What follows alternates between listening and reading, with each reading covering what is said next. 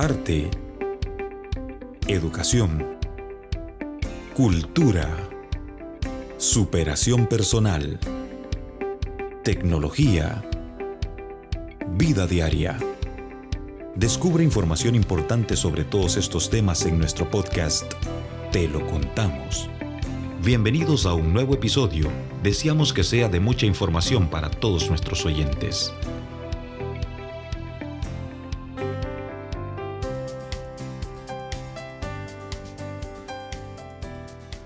Bienvenidos a un nuevo episodio de nuestro podcast Te lo contamos. Qué gusto compartir nuevamente con ustedes. Gracias por dejarnos entrar a la comodidad de su hogar o donde sea que usted nos esté escuchando. Mi nombre es Uli Cuellar y hoy tenemos el gusto de compartir nuevamente con Martín Pineda, quien es ingeniero electrónico y consultor independiente. Apasionado por la tecnología, ciencia, ventas y negocios. En su amplio conocimiento, hoy tendremos la oportunidad de escuchar a través de su experiencia cómo innovar en educación virtual. Martín, qué gusto contar con su presencia en otro capítulo. ¿Qué tal? Muchas gracias, Zuli. Gracias nuevamente por la invitación. Siempre agradeciendo pues, al Centro Cultural San Pedrano que pues, me toman en consideración para este tipo de eventos y pues siempre con mucho gusto pues, participo para poder apoyarles. Gracias, Martín, por su disposición. Todos sabemos que las medidas adoptadas para disminuir el riesgo de contagio por la actual pandemia ha llevado al cierre de las instituciones educativas, ¿verdad? Obligando a los maestros a reinventarse y reestructurar los recursos para que funcionen en un contexto virtual. Tanto ellos como los estudiantes se encuentran afrontando el reto que representa esta modalidad de educación a distancia entonces ahí usted nos comentaba sobre el aula virtual. ¿Usted nos podría compartir qué es y para qué sirve el aula virtual? Bueno, realmente aula virtual es eh, lo que se ha creado a través de esta situación de lo del COVID. Eh, pues todas las herramientas que estamos eh, usando actualmente, casualmente con la que estamos haciendo esta reunión, que es Zoom, empezaron a tomar auge en el momento donde empieza la, la, restricción de circulación en marzo del año pasado, cuando lo declaran pandemia mundial. Entonces, aplicaciones como lo que Zoom, empresas grandes como Microsoft no se quedan atrás, desarrollan o le meten más fuerza a su parte de Microsoft Teams para poder hacer eh, cuestiones virtuales, aulas virtuales. Y Google también pues desarrolla la parte de Google Meet, que es el entorno para poder brindar clases y utilizar herramientas digitales. Entonces, aulas aula virtuales no es algo que se creó, es un concepto que ya se maneja desde hace muchos años, desde que existe la educación online. Solo que muchos, eh, de lo que yo recuerdo, Zuli, antes, por ejemplo, cuando yo llevé clases virtuales en la universidad, eran cuestiones solamente de foros, leer un libro y después un examen, y así sucesivamente, pero no había una, una interacción con el catedrático como tal. Entonces, ahora, ¿qué ha surgido? ¿Qué ha sido lo diferente?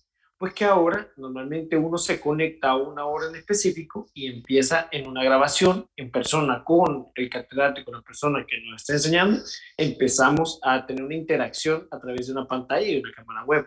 Entonces, en ese caso, pues eso es lo que se ha desarrollado ahora como una aula virtual. Todos nos estamos viendo, sabemos que estamos ahí, estamos en tiempo real, pero no estamos físicamente uno con el otro. Entonces, para mí eso es lo que yo definiría como aula virtual. Así es, no estamos presencial, pero sí tenemos esa interacción virtual. Martín, ¿podría usted compartirnos si existen tipos de aulas virtuales para la innovación de e-learning?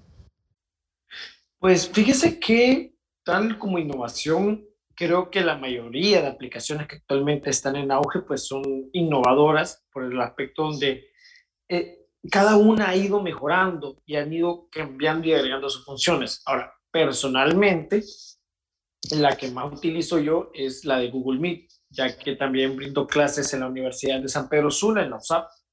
Y en estas clases, pues la plataforma que manejamos dentro de la, de la, de la universidad es Google Meet, todo lo que es la plataforma de Google Meet. Ahora bien, eh, esto si no se sabe utilizar de una manera interactiva es bien fácil perder el enfoque de los estudiantes, es bien fácil perder este tema del seguimiento de los chicos, más que todo. Entonces, para ese caso, eh, yo consideraría que las aulas virtuales, eh, pues eh, la que más utilizo es Google Meet por varias características que vamos a hablar aquí en, en el podcast de hoy. Así es, Google Meet, como usted lo mencionaba, en base a su experiencia como docente universitario, es la plataforma que utiliza, que nosotros podemos verla súper fácil, solamente de ingresar y ya tenemos esa interacción. Pero ¿qué otras cosas podemos hacer dentro de esa plataforma. Usted me mencionaba previo a iniciar esta videoconferencia que estamos haciéndola por otra aplicación como es Zoom, que podemos calendarizar la hora clase, adjuntar archivos. ¿Qué otras cosas más podemos hacer en esa plataforma de Google Meet? Lo que le diría que a mí me encanta es la integración con correos de Gmail y también con la integración del Google Calendar y el Google Drive yo normalmente, ¿cómo esquematizo mis clases? vengo yo, preparo la, la, clase a través de Google Calendar, eh, pongo las fechas, la hora y la recurrencia que vamos a tener la clase con los muchachos. Y aparte de eso, ahí puedo aprovechar agregar contenido, documentos adjuntos para que en el momento de la clase nosotros lo podamos utilizar. Ahí ya pues, subo la PDF, subo el link de algún video, subo algún tema, alguna plataforma y todo eso yo lo tengo concentrado en mi sesión de Google Meet. Entonces eso que me da la, la, ventaja, como cuando estaba en una aula eh, presencial, tener todas mis herramientas, mi show, mi borrador, mi pizarra, mi marcador a mano, ¿verdad? Para poder utilizarlo. Y aquí es donde también yo motivo a los catedráticos, ¿verdad?, a que usemos otras herramientas que se puedan utilizar en conjunto con Google Meet. Pero por estas tres características que yo les mencioné, esa integración con toda la suite de Google, a mí prefiero eh, Google Meet, porque ya si ocupo algo, adjuntarlo, solo lo jalo de Drive. Si ya ocupo después de la clase mandar un correo, lo mando a través de Gmail, ¿me entiendes? Pero hay otras cositas que también me gusta hacer que, que, que las vamos a compartir ahorita en el podcast. Así es, tenemos esa fácil integración y también envío de manera casi instantánea a toda la dirección de correos o alumnado que nosotros tengamos a nuestro alcance.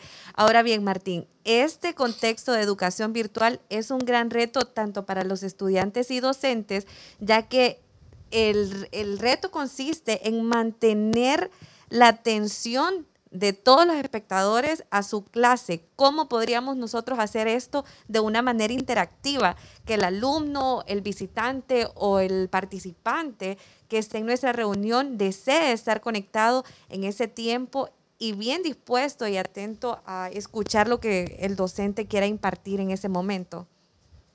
Bueno, fíjese que es súper interesante, Zully, porque le voy a contar. Al mismo tiempo que yo soy catedrático, yo también soy estudiante de la misma institución. Eh, yo soy estudiante de maestría. Entonces, en este caso, por ejemplo, la manera más efectiva de tener enfocada a la gente, número uno, es solicitar que activen la cámara. Porque la cámara desactivada, cada quien puede estar haciendo lo que quiere y cuando quiere.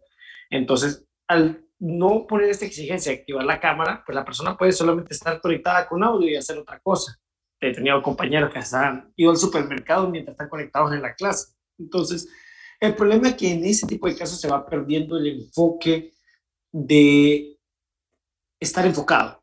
Entonces, ¿y cómo uno como catedrático puede hacer que la gente esté enfocado? Utilice otras herramientas para hacer la clase interactiva. Recuerde que ya no los tiene enfrente presencialmente. Recuerde que usted ya no está como que pidiéndole, hey, deja el celular, pone atención. No, Ahora ellos están desde la comodidad de su casa y se desactivan la cámara, ellos pueden hacer lo que ellos quieran en ese momento. Entonces, ¿qué es lo que, por ejemplo, hago yo? Normalmente cuando yo inicio una clase, yo utilizo una plataforma llamada EduPulse, ¿verdad? EduPulse es una plataforma como que me permite hacer como mapas mentales en vivo entre varias personas. Súper fácil de accesar. Usted solamente pone su nombre de usuario prácticamente yo creo el link como catedrático y se los mando a ustedes para que de esa manera ustedes ingresen. Y ahí, por ejemplo, podemos platicar cuáles son las expectativas de la clase, si alguien ya tiene algún conocimiento previo. Yo utilizo una metodología pedagógica llamada una tabla SQA, eh, que la tabla SQA es lo que, lo que sé, lo que quiero saber y lo que aprendí. Durante la clase, al principio, yo les mando el link a los estudiantes y para tenerlos metidos, o sea, yo tengo que ver que ellos están colocando qué cosas saben, si alguno ya trae algún conocimiento previo, o qué cosas quieren saber y ya al final de la clase, antes de terminar, nuevamente les pido que ingresen a ese mismo link y ahí coloquen lo que ellos aprendieron después de la clase. Entonces, en dos etapas diferentes, yo tengo a la gente escribiendo, typeando, estando enfocados. Que el que yo no vea participando, pues ahí también se pueden poner puntos por participante pues, o, por, participar. Entonces, prácticamente ya veo a quién le pongo o no le pongo los puntos, como para hacer esa medida de contrapresión. ¿no? Pero, por ejemplo, es una de, las, pues, una de las técnicas que yo utilizo y utilizo esta plataforma, todo catedrático que me escucha, EduPulse es muy buena para poder cimentar objetivos de clase y que los chicos interactúen dentro de una plataforma que todos lo están viendo al mismo tiempo.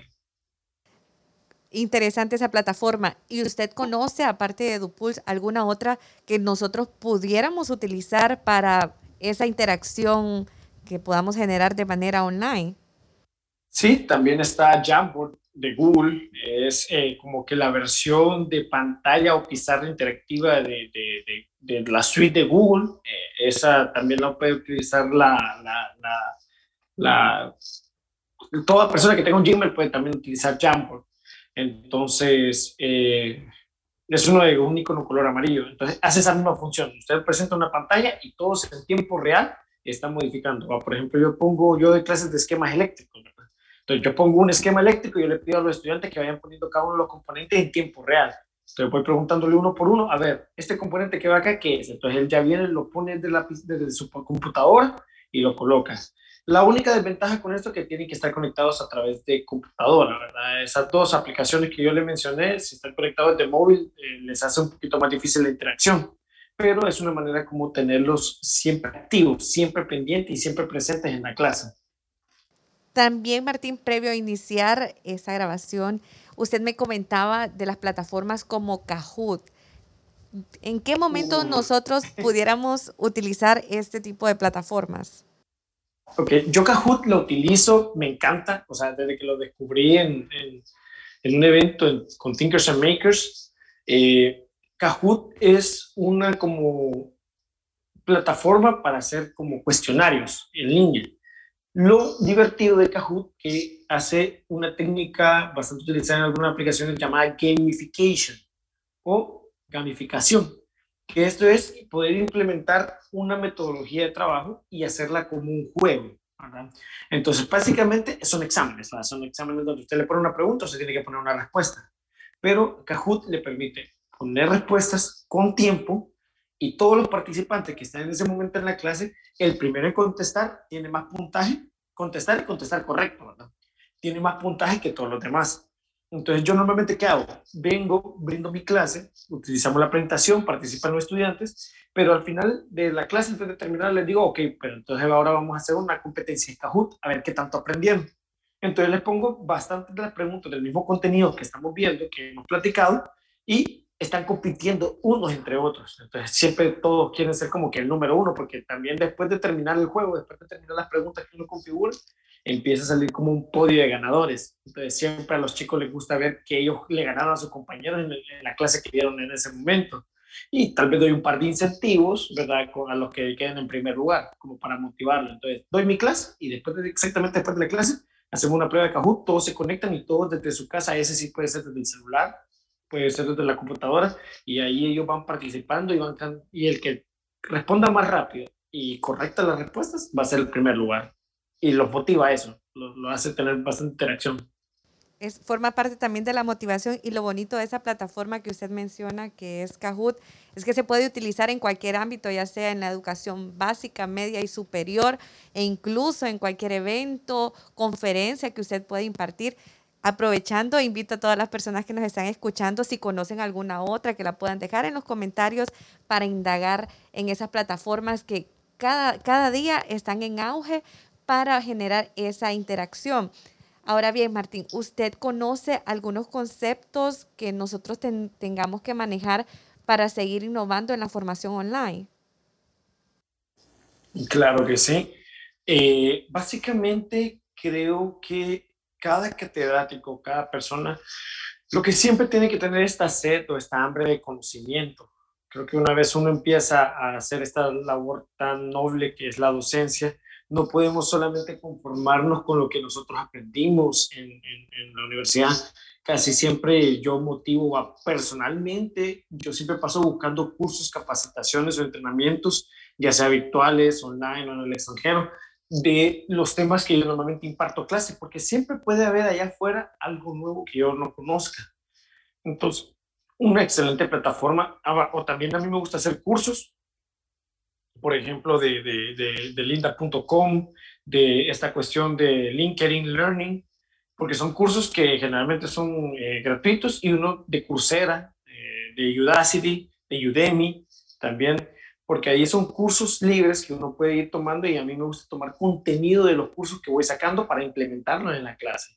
Igual otra cuestión que también utilizo bastante es, a veces los estudiantes, especialmente aquí en Honduras, pues trabajan en la parte laboral. Entonces, más de alguna vez he tenido algún estudiante que trabaja en alguna de las industrias que tal vez yo doy clase, de las que yo doy clase. Entonces, siempre les pido ayuda o si ellos conocen algo, tienen algo, tienen un material que me lo compartan para esa manera ir actualizando las presentaciones.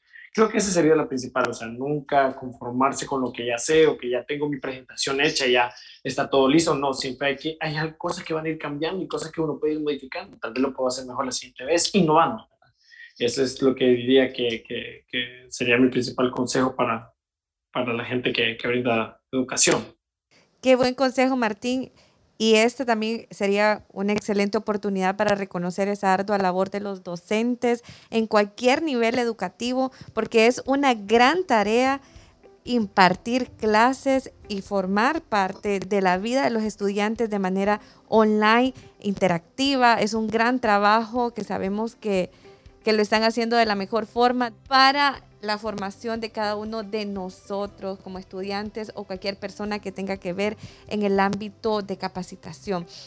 A mí me encantó este tema porque la educación no para, aunque usted ya tenga un título universitario, siempre hay una oportunidad para aprender algo nuevo e incluso en nuestro día a día. Martín, me quedo con esa parte de las plataformas que usted nos compartió. También reconocemos nuevamente la ardua labor de los docentes y de los estudiantes que están haciendo un gran esfuerzo en esta educación online que esperamos pronto pueda ya terminar y regresar a los salones de clase. De momento, invitarlos a que se mantengan a salvo y agradecerles nuevamente por escuchar este podcast. Los esperamos en los próximos episodios. Hasta la próxima. Gracias por escucharnos. Síguenos en nuestras redes sociales. Te lo contamos un programa producido por el Centro Cultural San Pedrano. Lo mejor del centro está en el centro.